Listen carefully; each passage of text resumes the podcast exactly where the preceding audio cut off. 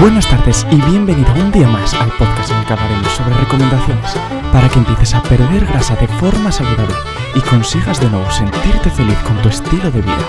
Recuerda, al final de cada capítulo tendrás un nuevo consejo para que puedas aplicar inmediatamente. No te vayas y quédate con nosotros hasta el final.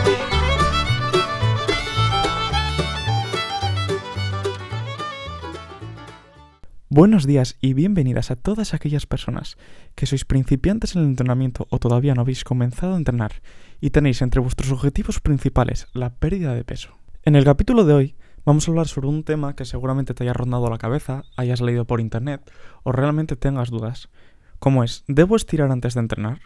Hay muchas personas que como tradicionalmente han visto que otras personas que se encuentran en los gimnasios o gente que entrena en casa estira durante dos o tres minutos antes de iniciar el entrenamiento, deben de hacerlo ellos también. La realidad es muy distinta a lo que te piensas. En primer lugar, quiero decirte que un calentamiento tiene dos fines principales. El primero de ellos es aumentar tu temperatura corporal, es decir, que tus músculos comiencen a aumentar su temperatura y a prepararse para el movimiento.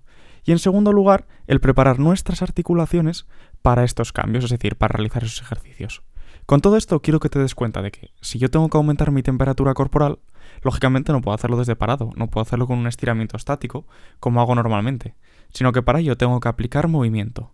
Es cierto que este movimiento tendrá que ser muy lento al principio, de muy baja intensidad, y a partir de ahí ir subiendo poco a poco, de forma que nuestro músculo se vaya preparando poco a poco, nuestras articulaciones digamos que comienzan a engrasarse, y llega el punto en el que tras 5 o 7 minutos de calentamiento, tu cuerpo esté perfectamente preparado para iniciar tu rutina de entrenamiento. Viendo todo esto, deberíamos dejar de lado esos estiramientos estáticos, que quizás se puedan realizar al final del entrenamiento o incluso en sesiones separadas al mismo.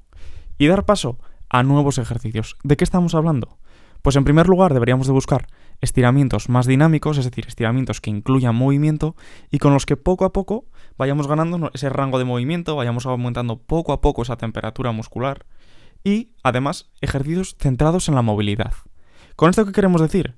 Que si al final yo voy a hacer una sesión de, sentadilla o una sesión de pierna, como puedas pensar, lógicamente Debo de calentar todo mi cuerpo porque va a ir todo al unísono, pero debo de darle más movilidad a ese tren inferior, a mis tobillos, a mis rodillas, a mi cadera, de forma que al final esa parte que más voy a entrenar o en la que voy a estar centrado es la que mejor debe estar preparada. Una vez que he finalizado con mis estiramientos dinámicos, con mis ejercicios de movilidad, sí que seguiré buscando poco a poco aumentar esa temperatura corporal. Para ello es muy simple.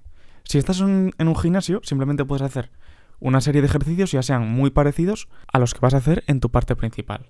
Por ejemplo, ponte que vas a hacer sentadillas. Pues previo a hacer sentadillas, siempre podrías empezar con ejercicios como puede ser una sentadilla sin peso una zancada, un lunge, de forma que poco a poco continúes aumentando esa temperatura corporal y empieces a darle más intensidad. Y para rematarlo, quizás podrías optar por un ejercicio como pueden ser unos mountain climbers, un skipping o algún tipo de ejercicio un poquitín más orientado hacia la potencia, en el cual tu temperatura sea máxima y óptima para el entrenamiento.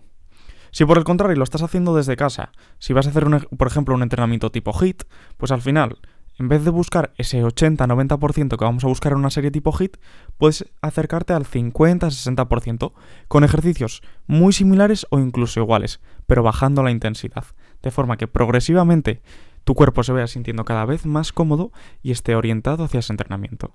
Espero que estos pequeños consejos sobre cómo orientar tu calentamiento te hayan servido y no te preocupes porque muy pronto tendremos nuevos podcasts para seguir entrenando y avanzando juntos.